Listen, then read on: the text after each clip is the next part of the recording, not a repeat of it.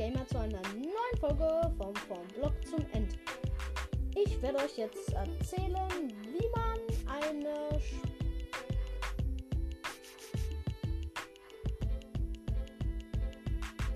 ähm, Axt craftet und das werde ich jetzt auch erzählen. Also man braucht äh, ich glaube sechs für die Holz. Spitzhacke braucht äh, Holzaxt braucht man glaube ich sechs Stöcke, drei und drei.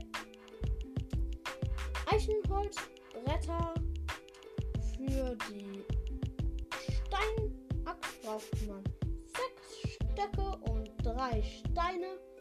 Und für die Eisenaxt braucht man sechs Stöcke wahrscheinlich drei Eisenbarren. Das war schon wieder mit der Folge vom Blog zum End. Bis zu einer nächsten Folge.